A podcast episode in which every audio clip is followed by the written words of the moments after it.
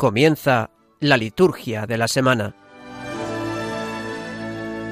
con Rafael Casás.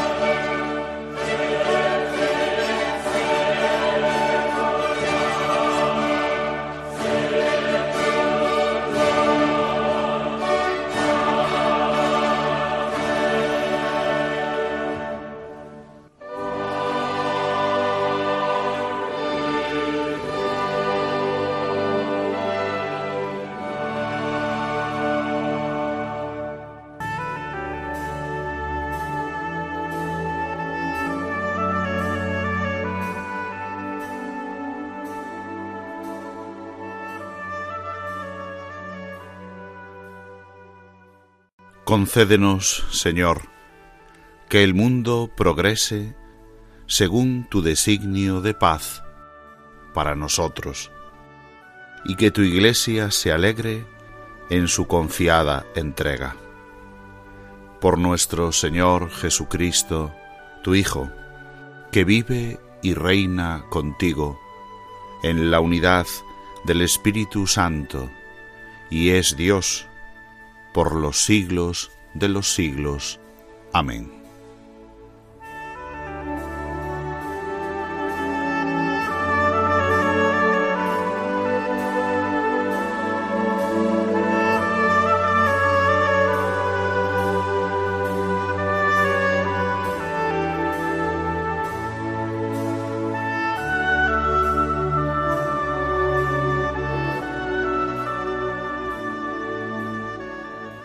Designio de paz para nosotros, acabamos de rezar en la oración colecta de este domingo.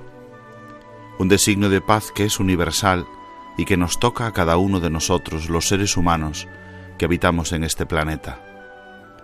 Nos unimos al llamamiento del Papa Francisco en esta noche por la paz, para tener paz en nuestro corazón y paz en nuestro mundo, en nuestra sociedad. Nosotros tenemos que sumar también nuestra preocupación, nuestro dolor en el corazón, como ha expresado el Papa Francisco en su llamamiento. Por ser cristianos especialmente, pues somos del príncipe de la paz, somos de aquel que es paz en el mundo. Él es Dios de la paz, no de la guerra. Él es Padre de todos, no sólo de algunos. Él nos quiere hermanos y no enemigos nosotros nos sumamos a ese deseo de paz que es, para un cristiano, una verdadera oración. Con la oración de este domingo vamos a intentar vivir esta semana, esta liturgia de la semana, desde la paz, desde el profundo deseo y convencimiento y compromiso cristiano por la paz. Todos, creyentes y no creyentes, estamos invitados a salir de esta insensatez diabólica de la violencia, nosotros vamos a responder con las armas de Dios, con la oración y con el ayuno. Animamos a todos a sumarse a esa jornada de ayuno que el Papa nos ha pedido, a vivir desde la oración estos días, para que la Reina de la Paz preserve al mundo de la locura de la guerra y nos traiga también a nosotros la deseada paz en el corazón, la paz en nuestra sociedad, la paz en nuestro mundo.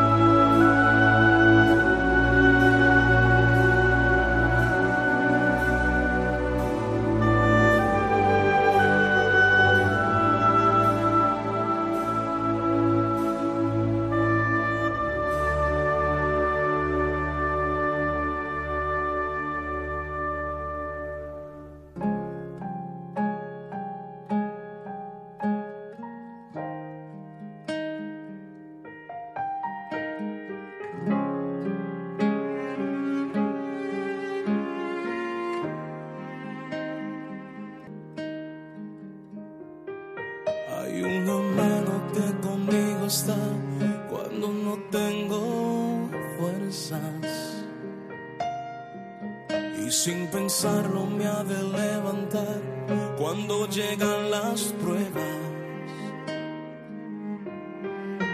Hay una mano que ayudó a Moisés y el mar lo dividió en dos. Y es la misma que hoy me acompaña, es la mano de Dios, es la que me sostiene cuando voy a caer, es la que a mí me mueve para obrar con poder, la que me alcanza y nunca falta, me mueve con poder, es la que me sostiene cuando voy a caer, es la que a mí me mueve para obrar con poder, la que me alcanza y nunca falta,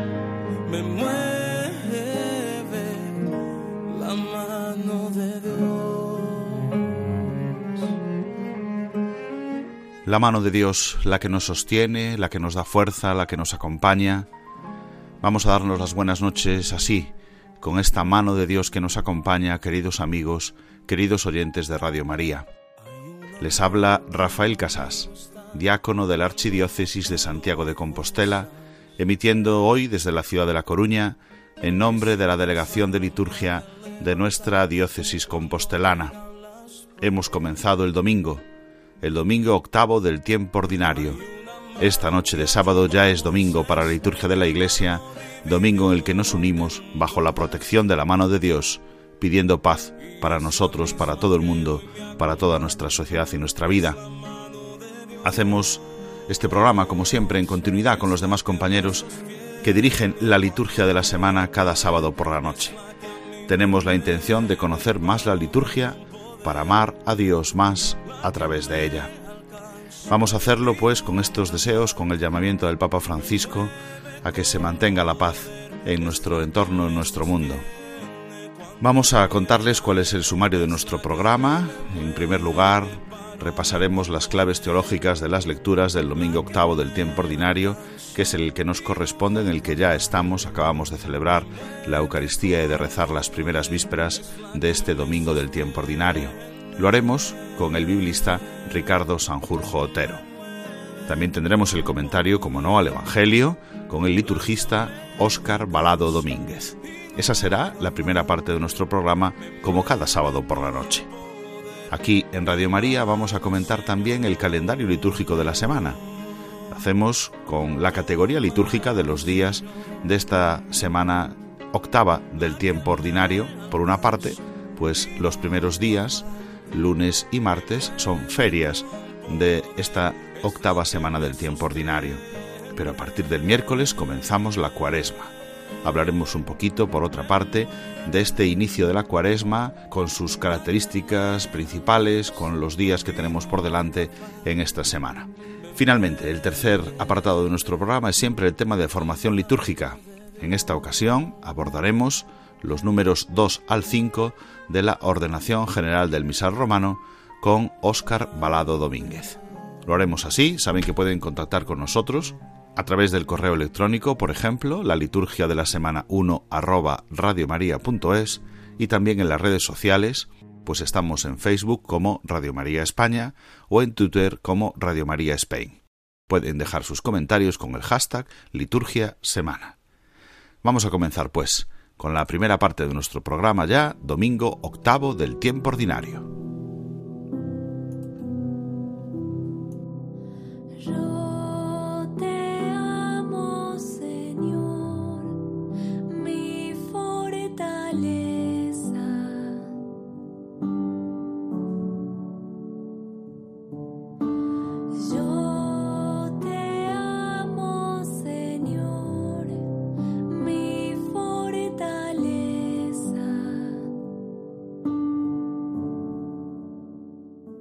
Y para comentar la palabra de Dios de este domingo nos ponemos en contacto con Ricardo Sanjurjo Otero, sacerdote de nuestra diócesis de Santiago de Compostela y especialista en Sagrada Escritura. Buenas noches, Ricardo. Buenas noches, Rafa. Feliz domingo a ti. Feliz domingo también a todos los oyentes de la liturgia de la semana, aquí en Radio María.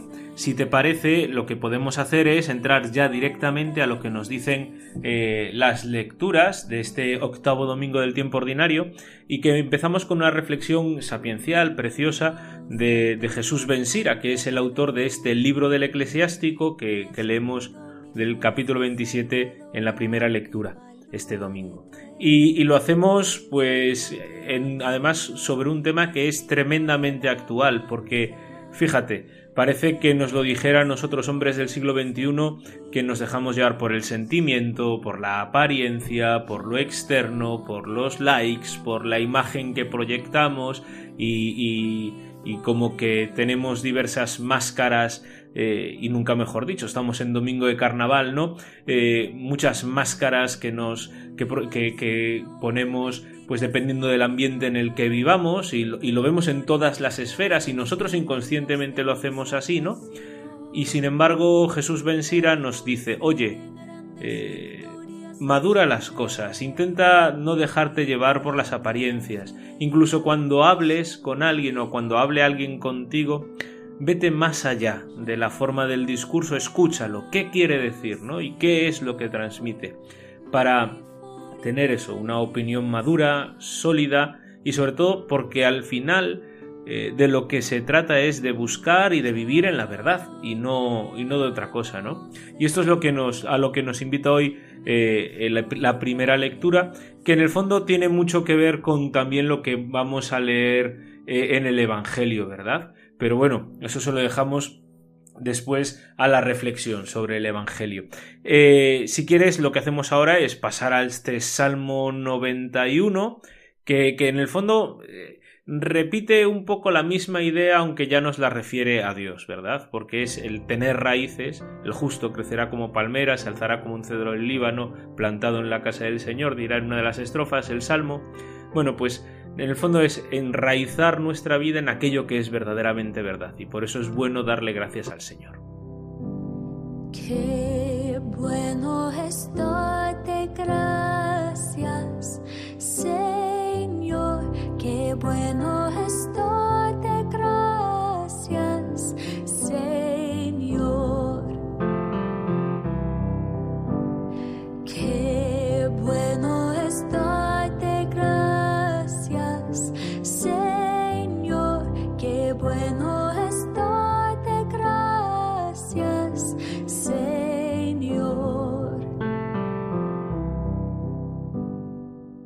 Y, después de este salmo, sí, tiene- que hemos escuchado, bueno, pues eh, en esta segunda lectura, que es el final ya del capítulo 15 de la primera carta a los Corintios, y es, si los oyentes seguro que recuerdan, es la carta que venimos leyendo, al menos la segunda mitad de la carta, la venimos leyendo las últimas semanas, en este inicio del tiempo ordinario, y en toda esta reflexión que hemos hecho sobre la resurrección, en el fondo nos habla de que la resurrección es también signo de victoria. Y yo es una frase que digo, que, que- digo mucho. A veces vamos por ahí, como decía el Papa, con cara de peninos en vinagre, cuando nosotros somos el pueblo que debería estar como si hubiéramos ganado la Champions todos los días. Porque si el Señor ha vencido a la muerte, y de hecho nos habla, nos habla precisamente de esto hoy eh, Pablo, si el Señor ha vencido a la muerte, entonces es que no hay nada que se nos pueda echar encima.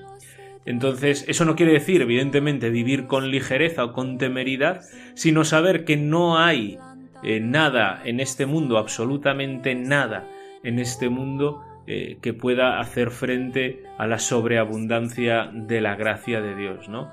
Si Dios está con, no- con nosotros, que diría eh, Pablo en la carta a los romanos, ¿quién va a estar contra nosotros? Pues eso, eh, de eso nos habla hoy Pablo. Y por eso eh, es una invitación a vivir sin reservas, a vivir profundamente el presente, porque a veces nos quedamos con miedos a, a tomar riesgos. No, no, no. Vive eh, apasionadamente el presente, nos dice hoy Pablo, porque ahí está también la victoria del Señor. Y somos como eso, como si hubiéramos ganado la Champions y nosotros que somos del Depor, pues necesitamos tener esas alegrías también estos últimos años, ¿verdad? Claro que sí, Ricardo. Tenemos necesidad de esa alegría que solo proviene del Señor. Bueno, muchas gracias Ricardo por habernos acercado las lecturas y la palabra de Dios de este domingo. Que tengas tú también buena noche. Bueno, Rafa, nada, pues nada, feliz domingo y hasta la próxima a ti y a todos los, los oyentes de la liturgia de la semana aquí en Radio María. Pues aquí en Radio María nos disponemos ahora a escuchar el Evangelio preparándonos con el aleluya.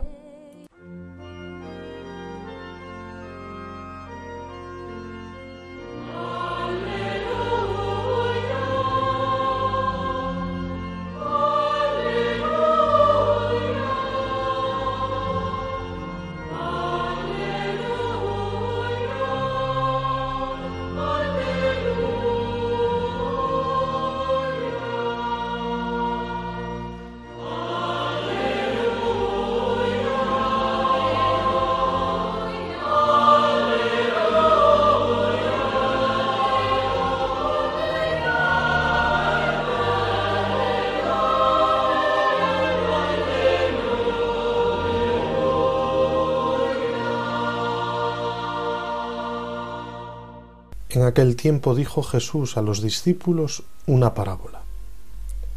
¿Acaso puede un ciego guiar a otro ciego? ¿No caerán los dos en el hoyo? No está el discípulo sobre su maestro, si bien, cuando termine su aprendizaje, será como su maestro. ¿Por qué te fijas en la mota que tiene tu hermano en el ojo y no reparas en la viga que llevas en el tuyo? ¿Cómo puedes decirle a tu hermano, hermano, déjame que te saque la mota del ojo, sin fijarte en la viga que llevas en, en el tuyo? Hipócrita, sácate primero la viga de tu ojo y después verás claro para sacar la mota del ojo de tu hermano. Pues no hay árbol bueno que dé fruto malo, ni árbol malo que dé fruto bueno. Por ello, cada árbol se conoce por su fruto, porque no se recogen higos de las zarzas, ni se vendimian racimos de los espinos. El hombre bueno, de la bondad que atesora en su corazón, saca el bien, y el que es malo, de la maldad saca el mal, porque de lo que rebosa en el corazón, habla la boca.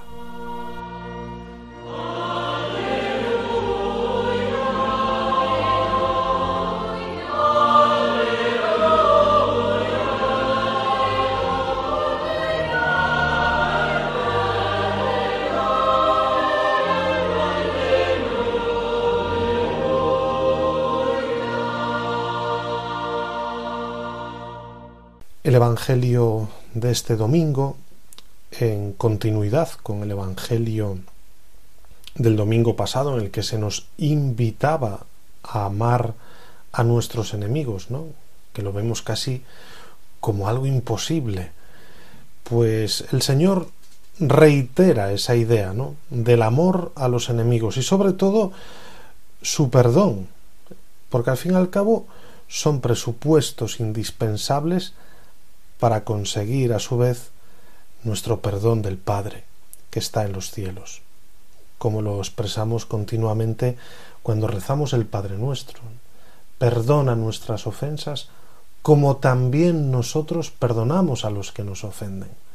Son palabras que a veces nos pueden venir un poco grandes, ¿no? Pedimos a Dios, pero reconocemos que nosotros también perdonamos, ¿no? ¿Verdaderamente lo hacemos? Pues esto es a lo que nos invita el Señor. A amar sin medida como Él nos amó primero y a perdonar, perdonar constantemente y pedir perdón cuando tantas veces es necesario en nuestra, en nuestra propia vida. El Señor se sirve de este género tan, tan especial y tan cercano para todos nosotros que es la parábola, ¿no? Y con una serie de ejemplos super super gráficos, ¿no? que se materializan de una manera tan clara, podemos comprender qué es lo que el Señor nos quiere decir. ¿Acaso puede un ciego guiar a otro ciego?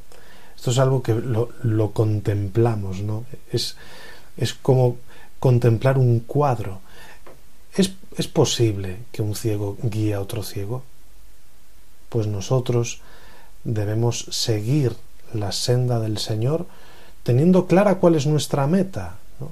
La meta al fin y al cabo es la vida eterna. ¿Y quién nos va a ayudar a alcanzar esa vida eterna?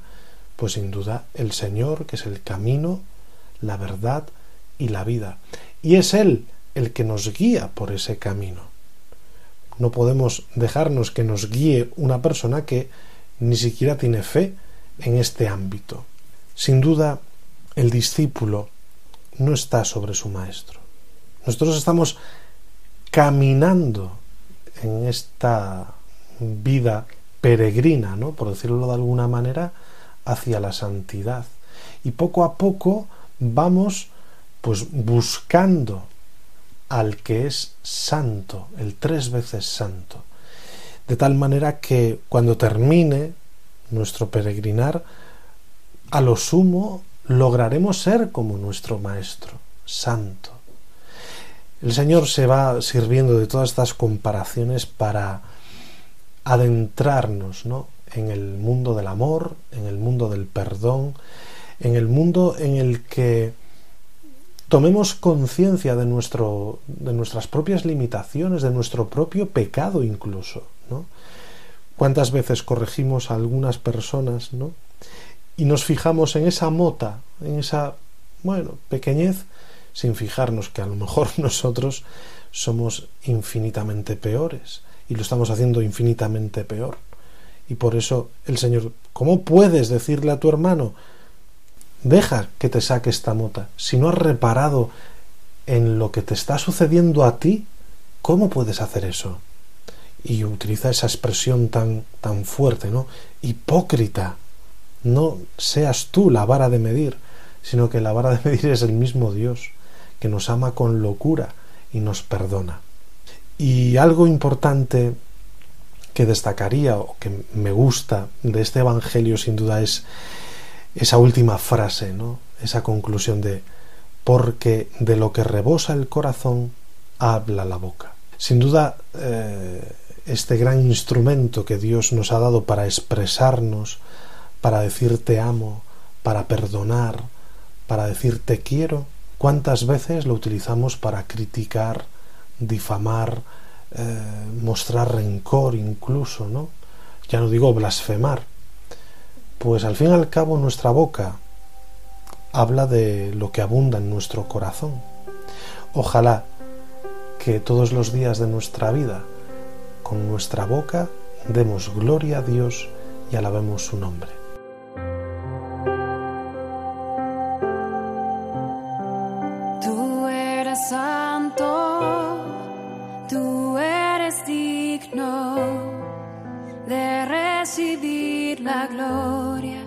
El poder y el honor, Rey de los cielos, Dios todopoderoso.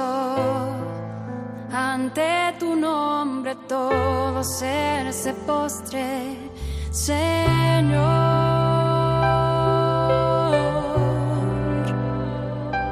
Jesús,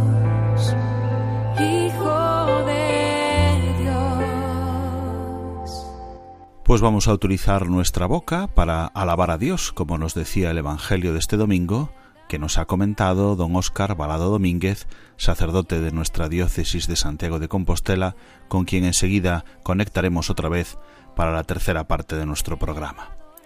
Pero vamos, pues, en este programa La Liturgia de la Semana, a hacer precisamente eso, el repaso de cuál es la categoría litúrgica de los días de esta semana octava del tiempo ordinario que acaba de comenzar con el domingo. Sábado por la noche, domingo ya para la iglesia. Por lo tanto tendremos hoy misa de domingo de color verde, tiempo ordinario, en la que se celebrará con antífonas y oraciones propias, gloria, credo, como hacemos normalmente durante todo el transcurso del tiempo ordinario. Recordamos también que hoy no se permiten las misas de difuntos excepto la misa exequial, la misa de entierro. Hoy nos unimos también a la iglesia que peregrina en Getafe, pues celebran el aniversario de la ordenación episcopal de Monseñor Ginés Ramón García Beltrán su obispo desde 2010. Vamos eh, a continuar con la semana, con el lunes y el martes, que siguen siendo tiempo ordinario. El lunes, día 28, es una feria del tiempo ordinario, un día cotidiano de la semana del tiempo ordinario. Y el martes sucede también lo mismo. 1 de marzo, feria de la octava semana del tiempo ordinario. Dos días en los que se transcurre normalmente la vida de la Iglesia en esta continuidad del tiempo. El martes además es solemnidad para la diócesis de Monedo Ferrol, pues celebran a San Rosendo Obispo que también se celebra como memoria libre en toda nuestra comunidad autónoma en Galicia. Pero bueno, a partir de aquí se interrumpe el tiempo ordinario. No volveremos a tener tiempo ordinario hasta después de la Pascua. ¿Y qué tenemos el miércoles? Pues comienzo de la cuaresma. Vamos a hablar un poquito de las características litúrgicas del tiempo de la cuaresma y luego de cada uno de los días que le quedan a esta semana. En primer lugar, sobre la cuaresma sabemos bien, es un tiempo que precede y dispone nuestro corazón para prepararnos a la Pascua. Es un tiempo de escucha, es un tiempo de conversión, es un tiempo de preparación, es un tiempo de reconciliación y de penitencia, se nos presenta la oración, el ayuno y la limosna para haciendo memoria de nuestro bautismo ponernos en sentido penitencial. Comenzaremos cubriéndonos con ceniza, claro. Eso tiene el sentido de reconocer la propia fragilidad, somos polvo, nuestra propia mortalidad, que necesita ser redimida por la misericordia de Dios. Durante toda la cuaresma tendremos formularios propios para cada día, para cada misa, no como en el tiempo ordinario, que hay un formulario por semana y durante la semana se puede repetir ese formulario o el formulario propio del domingo o utilizar con más libertad misas por diversas necesidades, votivas, etc. Durante la cuaresma, incluso que haya memorias, serán siempre libres y se celebrarán a modo de conmemoración, con menos elementos propios de esas memorias. Solo se permitirán celebrarlas completas si son fiestas o solemnidades. No se permiten las misas por diversas necesidades y votivas a menos que haya un mandato o un permiso del ordinario, del obispo del lugar, ¿eh? pues porque hay alguna necesidad o alguna utilidad pastoral. Los domingos, además, sí que no se permite ningún tipo de misas de difuntos, tampoco la misa exequial, si tenemos un difunto un domingo, se celebran las exequias cristianas, pero la misa de funeral se traspasa a otro día de la semana. No puede celebrarse el domingo. El color de las vestiduras lo sabemos, el morado o violeta. También hay un domingo, el penúltimo, el domingo cuarto, el domingo letare, que se puede utilizar el rosado. Las memorias de los santos se celebran siempre como conmemoración y debe usarse ese mismo color morado o violeta no se va a decir aleluya en ninguna celebración, incluidas las solemnidades y fiestas, donde sí se va a hacer gloria, pero no aleluya. En lugar del aleluya, se puede cantar el versículo que nos presenta el leccionario. Eh, como decimos, en las solemnidades y fiestas tampoco se va a decir aleluya, pero sí se dice el himno del gloria. Es un tiempo propicio para organizar celebraciones penitenciales, según el rito para reconciliar a varios penitentes con confesión y absolución individual. También deben fomentarse los ejercicios piadosos como el Via Crucis, y se permite el uso del órgano y de otros instrumentos musicales, pero solo para sostener el canto. También sabemos que no se puede adornar el altar con flores. Debemos respetar este tiempo de austeridad, de penitencia que es la cuaresma. Así nos prepararemos mejor para vivir alegremente la fiesta de la Pascua. La cuaresma, como decíamos, comienza con el día 2 de marzo, miércoles de ceniza. Es un día, además, de ayuno y abstinencia, especialmente pedido por el Santo Padre en estos días que estamos pues atravesando esta situación de guerra en Europa y en nuestras comunidades debemos sentirnos comprometidos con la paz a través de este ayuno litúrgico. Después del Evangelio y de la homilía, por lo tanto, el miércoles se bendice y se impone la ceniza. Saben que la ceniza se hace con los ramos de olivo, normalmente bendecidos en el año precedente, en el domingo de ramos precedente, y de esa ceniza se bendice, se impone en nuestras cabezas, y, puede hacerse también dentro de una celebración de la palabra, no de la misa, pero normalmente lo hacemos dentro de la celebración de la misa. Es un día importante, el miércoles de ceniza, y por lo tanto tampoco se permiten otras celebraciones excepto la misa exequial. Este mismo día, 2 de marzo, coincide que se celebra en Ciudad Real el aniversario de la muerte de Monseñor Rafael Torija de la Fuente, su obispo emérito. Nos unimos también en la oración a la iglesia de Ciudad Real. El día 3, jueves, feria pero ya de cuaresma, ¿eh? de color morado, etcétera. Si hay algunas celebraciones se celebran a modo de conmemoración, ¿de acuerdo? Las hay en algunas iglesias particulares, algunos santos propios de la diócesis, etcétera, se celebran a modo de conmemoración, con menos elementos propios y más elementos de eh, la cuaresma.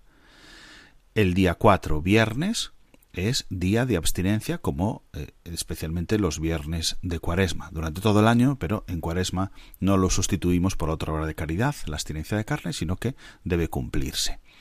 Es un día de feria un día normal de cuaresma como le sucede también al sábado. El sábado después de ceniza día 5 de marzo es también un día de feria de cuaresma. Este sábado eh, día 5 se celebra en la iglesia de Huesca y Jaca el aniversario de la ordenación episcopal de Monseñor Julián Ruiz Martorell, su obispo. Así comienza esta semana de cuaresma previa al primer domingo. No es la primera semana de cuaresma porque propiamente la primera semana de cuaresma comienza con el domingo día 6, primer domingo de cuaresma, y la semana siguiente será la primera de cuaresma, sino que se llama sábado después de ceniza viernes después de ceniza, jueves después de ceniza, miércoles de ceniza. No es propiamente la semana primera, que esa será a partir del día 6. Esta es, pues, la categoría litúrgica de los días de esta semana para que todos los que rezan la liturgia de las horas, asisten a misa diaria, sepan en qué contexto se van a encontrar, qué lecturas vamos a tener, pues de el profeta Isaías, vamos a ir recorriendo distintas lecturas que nos preparan para la cuaresma. Vamos a pasar ahora al tema de formación, escuchando a Karen Barreto, que nos canta la antífona de comunión de este domingo. Cantaré al Señor porque me ha hecho bien. Siempre haré su voluntad en la dificultad. Cantaré al Señor porque Él me ha hecho bien. Si a Dios le pareció que fuera de ese modo.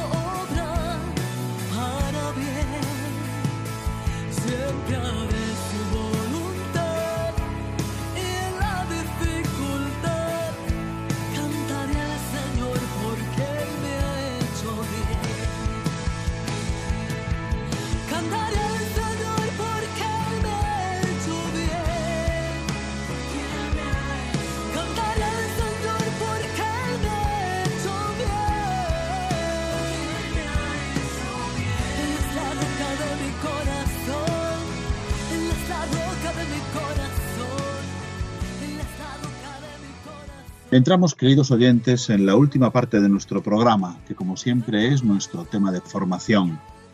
Terminamos hace como un mes el texto de la Sacrosantum Concilium, que llevábamos año y medio, casi dos años, estudiando, repasando, lo hemos leído número por número para entender cuál es el significado profundo de la reforma litúrgica en la Iglesia después del Concilio Vaticano II. Y la semana pasada, nuestro compañero Gerardo comenzó con un nuevo documento. Un documento que está justo antes del misal, de los textos, de las oraciones del misal, también en nuestros libros litúrgicos que se refieren a la misa, se llama Ordenación General del Misal Romano. Comenzaba nuestro compañero Gerardo con el número uno, así que vamos nosotros a continuar con el número dos y algunos números más, quizás hasta el número cinco, que tienen, hacen una unidad lo que nos dé tiempo en estos 15 minutos que nos quedan de programa más o menos. Y digo nosotros vamos a hacerlo porque una vez más he pedido ayuda de don Óscar Balado Domínguez, sacerdote de la Archidiócesis de Santiago de Compostela, responsable de música sacra aquí en nuestra diócesis y también en la conferencia episcopal. Vamos a saludar, por lo tanto. Buenas noches, Óscar. Muy buenas noches. ¿Dónde te encuentras en esta noche? ¿Dónde estás? pues hoy en Santiago de Compostela. En Santiago de Compostela. Como saben los oyentes, nosotros desde Coruña, Óscar en Santiago, pertenecemos a la misma diócesis y nos hemos comprometido desde la Delegación de Liturgia a ayudar a los compañeros de la liturgia de la semana en este programa de Radio María. Vamos pues, Óscar, si te parece, a leer el número, como hemos hecho con la Sacrosanto un Concilio tantas veces también. Yo iré leyendo el número y luego tú nos comentas algunos de los aspectos y charlamos un poquito sobre el significado profundo de esta introducción doctrinal al misal, que es lo que significa esta ordenación general del misal romano en su primera parte, que es una introducción que nos habla de la doctrina sobre la Eucaristía. El número dos dice así, el Concilio Vaticano II ha vuelto a afirmar la naturaleza sacrificial de la misa, solemnemente proclamada por el Concilio de Trento en consonancia con toda la tradición de la Iglesia. Suyas son estas significativas palabras acerca de la misa. Nuestro Salvador, en la última cena, instituyó el sacrificio eucarístico de su cuerpo y de su sangre, con el cual iba a perpetuar por los siglos, hasta su vuelta, el sacrificio de la cruz, y a confiar así a su esposa, la Iglesia, el memorial de su muerte y resurrección. Lo que enseña el concilio aparece continuamente en las fórmulas de la misa. En efecto, la doctrina que el antiguo sacramentario leoniano expresaba en la fórmula cada vez que se celebra el memorial de este sacrificio, se realiza la obra de nuestra redención, aparece de modo claro y preciso en las plegarias eucarísticas. En ellas, el sacerdote, a la vez que realiza la anamnesis, se dirige a Dios en nombre de todo el pueblo. Le da gracias y le ofrece el sacrificio vivo y santo, a saber, la oración de la Iglesia y la víctima por cuya inmolación el mismo Dios quiso devolvernos su amistad, y pide que el cuerpo y sangre de Cristo sean sacrificio agradable al Padre y salvación para todo el mundo. De este modo, en el nuevo misal, la lex orandi de la Iglesia responde a su perenne lex credendi, la cual nos recuerda que salvo el modo diverso de ofrecer, constituyen un mismo y único sacrificio, el de la cruz y su renovación sacramental en la misa, instituida por el Señor en la última cena con el mandato conferido a los apóstoles de celebrarla en su conmemoración y que consiguientemente la misa es al mismo tiempo sacrificio de alabanza, de acción de gracias, propiciatorio y satisfactorio. Bien, esto nos dice el número 2 de la introducción general del misal romano. Hay muchas, muchas cosas aquí. Oscar, ponnos un poquito de contexto. ¿Por qué, ¿Por qué esta introducción general del misal romano nos habla del concilio de Trento, de palabras tan importantes como memorial, como lex orandi, lex credendi? Cuéntanos. Bien, pues eh, lo que estamos comenzando, bueno, este es el número 2, es el proemio ¿no? de esta ordenación general del misal romano. Pero podría empezar perfectamente en el capítulo 1, importancia y dignidad de la celebración eucarística. Sin embargo, se ha incluido, ¿no? antes de ese capítulo primero, eh, sobre la importancia y dignidad de la celebración eucarística, que para eso es un misal, eh, se ha incluido este proemio escrito por Pablo VI. Por Pablo VI. Al fin y al cabo, él quiso, ¿no? en medio de tanta controversia eh, después del Concilio Vaticano II, sobre todo entre bueno, pues dos maneras diferentes de, ver la Eucaristía, unos un poco más tradicionales y otros más eh, en la línea de la reforma del Concilio Vaticano II, pues eh, Pablo VI escribió este proemio para dejar claro que hay una continuidad en la Eucaristía, que pueden variar elementos, ¿no? Bueno, pero al fin y al cabo eh, la Eucaristía sigue siendo lo mismo. Por eso este número 2 eh, viene titulado como testimonio de fe inalterada. O sea, es algo que no cambia. Pueden cambiar elementos, como decía, pero no la fe. Efectivamente, claro, dice ahí en consonancia con toda la tradición de la Iglesia. Esto es, esto es. Entonces, eh, sin duda, eh, este contexto, ¿no? Para poder leer esto a, cuento de que nos habla de, bueno, pues al fin y al cabo de Trento y nos habla de del sacramentario leoniano, nos habla de tantas cosas, ¿no? De las fuentes litúrgicas. Bueno, pues sobre todo porque hubo manifestaciones eh, de, cierta crítica, sobre todo en medios eh, marcadamente tradicionales, ¿no? Además de las quejas, por lo que algunos creían eh, cosas que ya habíamos comentado en, la Sacrosantum Concilium, ¿no? Pues si la pérdida del latín, que si el canto gregoriano, bueno, pues todas esas disputas que, que se enmarcan en ese contexto de reforma. Y también se atacaba el nuevo misal, ¿no? Se atacaba el nuevo misal de infidelidad incluso a la tradición eclesial. Entonces Pablo VI en este segundo número dice, mire, es que no, no, digan eso, esto no es una infidelidad, sino que hay una continuidad en la iglesia. Y entonces, claro, esa infidelidad iba un poco eh, por las expresiones, ¿no? Eh, eh, pues esa fe en la presencia real, ¿no? Porque se suprimían algunas genuflexiones, el carácter sacrificial de la Eucaristía, se utilizaban otros nombres como la cena, el memorial, ¿no? Memorial de la Pascua. incluso la diferencia entre el ministerio ordenado y el, el sacerdocio real, el sacerdocio ministerial, eh, bueno, todo este tipo de, cuestiones. Incluso si el sacerdote ahora se le llamaba el presidente. Es decir, todo este, toda esta nueva nomenclatura o nuevas expresiones, también fruto de una nueva eh, reflexión eclesiológica, porque no podemos olvidar la Lumen Gentium para comprender la Sacrosantum Concilium. Mm. Entonces, una cosa nos lleva sin duda a la otra. Por eso Pablo VI eh, sin duda en su sabiduría, creyó conveniente salir al paso de todos estos, de todos estos ataques, ¿no? Y lo hizo con este famoso proemio a la ordenación general del misal, del misal romano que se resume en 15 números. Muy bien, ahí tenemos por lo tanto algunas puntualizaciones que él va haciendo utilizando esas mismas palabras que tú citabas, el memorial, la lex orandi, la lex credendi, eh, hay un único sacrificio, un mismo, una misma renovación sacramental, y al mismo tiempo alabanza, acción de gracias, propiciatorio, satisfactorio. Va puntualizando todas esas cuestiones.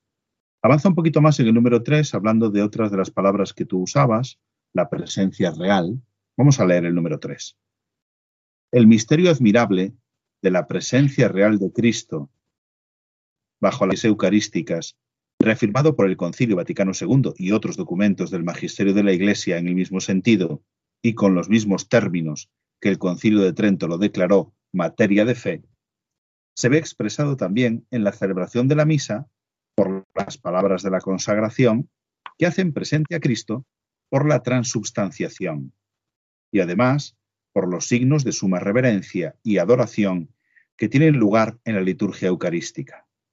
Tal es el motivo de impulsar al pueblo cristiano a que ofrezca especial tributo de adoración a este admirable sacramento en el día del jueves santo y en la solemnidad del Santísimo Cuerpo y Sangre de Cristo. Esto dice el número 3. Y ahí aparece claro, ¿eh? Eh, como tú mismo decías, presencia real, los mismos, hace hincapié en el mismo sentido, los mismos términos, y que esto como hizo el Concilio de Trento, lo declaró materia de fe, y luego habla de la transubstanciación. Hay conceptos teológicos profundos aquí. ¿eh? Efectivamente, y, sobre todo esa llamada constante a la adoración de esa presencia real. ¿no? Eh, y se nos habla justo de, ese admirable sacramento eh, centralizado el jueves santo y la solemnidad del Santísimo Cuerpo y Sangre de Cristo. Está claro que este proemio en su conjunto y este número 3 del proemio no pretende eh, realizar una, digamos, una presentación completa de la teología de la Eucaristía, que, lo que subyace es eso, sin duda, sino que responde a los principales ataques, como comentaba en el, número anterior, que se habían hecho, sobre todo a este nuevo misal, ¿no? que es al fin y al cabo eh, la lex orandi de la Iglesia, mostrando cómo siguen en pie, sin duda, el carácter sacrificial, que eso se mencionaba en el número 2. Eh, la presencia real de Cristo en la Eucaristía a través de ese momento en el que el sacerdote eh, ora con toda la iglesia al Padre recitando las palabras de la plegaria eucarística, que no podemos pensar en un rito mágico que las palabras de la consagración, no, es toda la plegaria eucarística, ¿no? elevada al Padre, pues eh, es lo que a través del Espíritu, el, el sacrificio de Cristo en la Eucaristía. Hacemos memoria de esa, no solo de el sacrificio en su pasión y muerte del Señor, sino en el misterio pascual que engloba su pasión, muerte y resurrección. Bueno, pues estos elementos sin duda son los que circundan eh, la importancia de este número 3 del proemio. Iba añadiendo algunas palabras, pero no se suprimen las anteriores. Es decir, es cierto, ¿hay sacrificio? Sí. ¿Es mesa? Sí. Ambas cosas. Y que sea reconocida verdaderamente como mesa y como cena, no quita que siga siendo sacrificio por supuesto. Añadimos algunas formas nuevas de su comprensión, pero no se anulan las anteriores. Sigue eh, presente, lo dice muy claramente, el mismo sentido y los mismos términos que en el Concilio de Trento. Vamos con el número 4.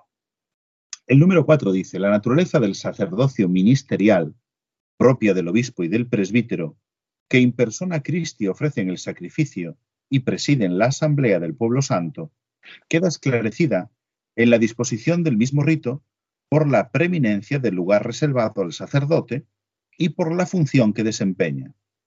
El contenido de esta función se ve expresado con particular claridad y amplitud en el prefacio de la misa crismal del jueves santo, día en que se conmemora la institución del sacerdocio.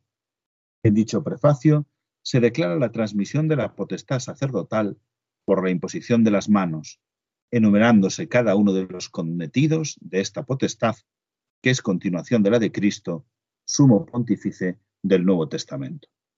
Número 4. El sacerdocio ministerial. Esto es, eh, Pablo VI sale nuevamente a otra de esas grandes polémicas, ¿no? Si la centralidad está en el, en el sacerdocio real del pueblo de Dios o en el sacerdocio ministerial. Entonces lo que hace es aclarar perfectamente en el número 4 la importancia del sacerdocio ministerial en la que el sacerdote actúa in persona Christi y en el número siguiente, como veremos, eh, habla del sacerdocio real de todo el pueblo de Dios. Esta era una gran polémica porque hasta ahora la centralidad de la Eucaristía casi como que eh, se fundamentaba en el, en, el, sacerdote.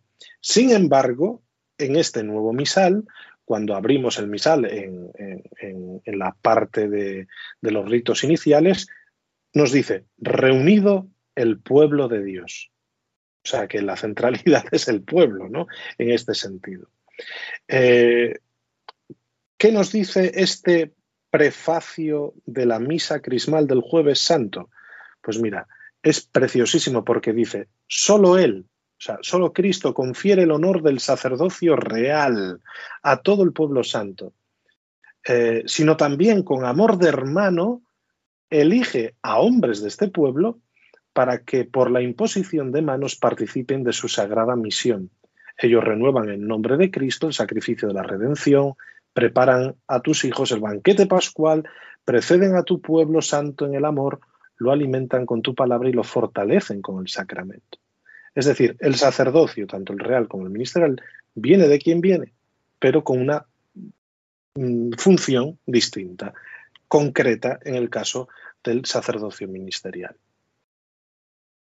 Número cuatro, por lo tanto, ¿eh? la transmisión de la potestad sacerdotal por la imposición de manos. Número cinco, para terminar esta parte. Pero hay algo distinto y muy digno de estima que se capta a partir de esta naturaleza del sacerdocio ministerial.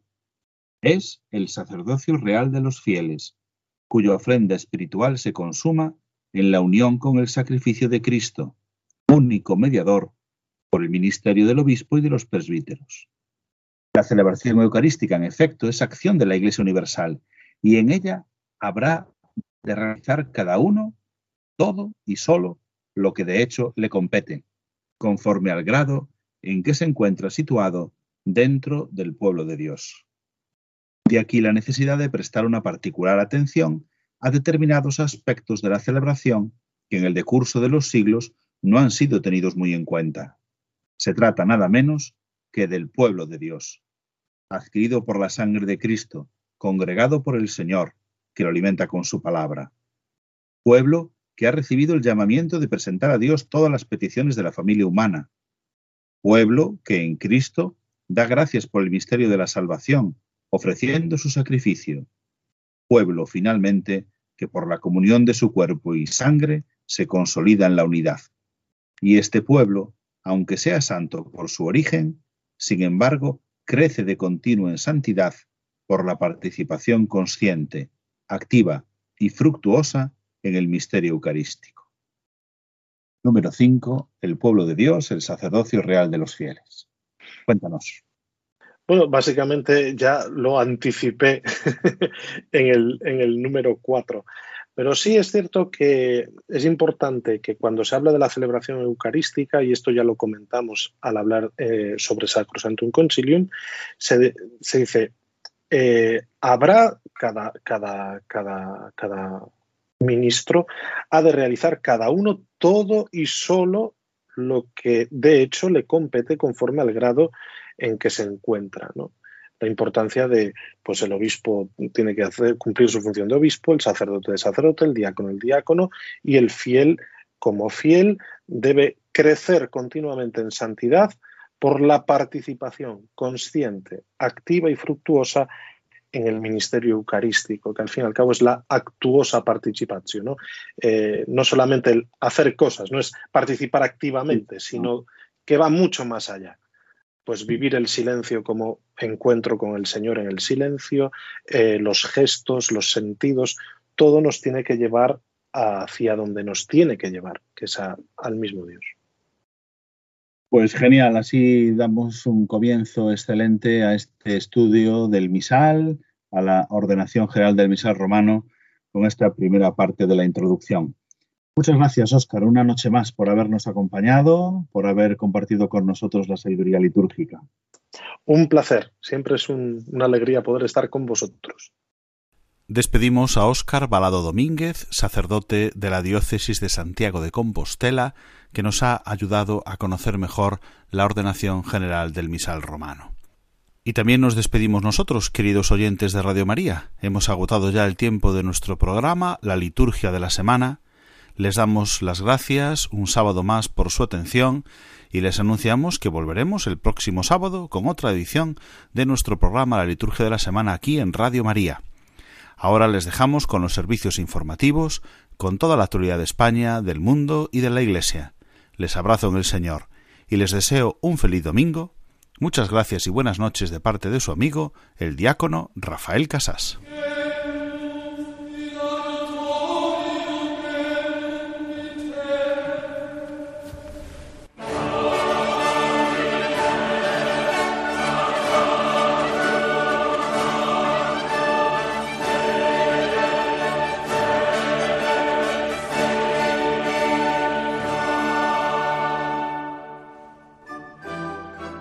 Han escuchado la liturgia de la semana con Rafael Casás.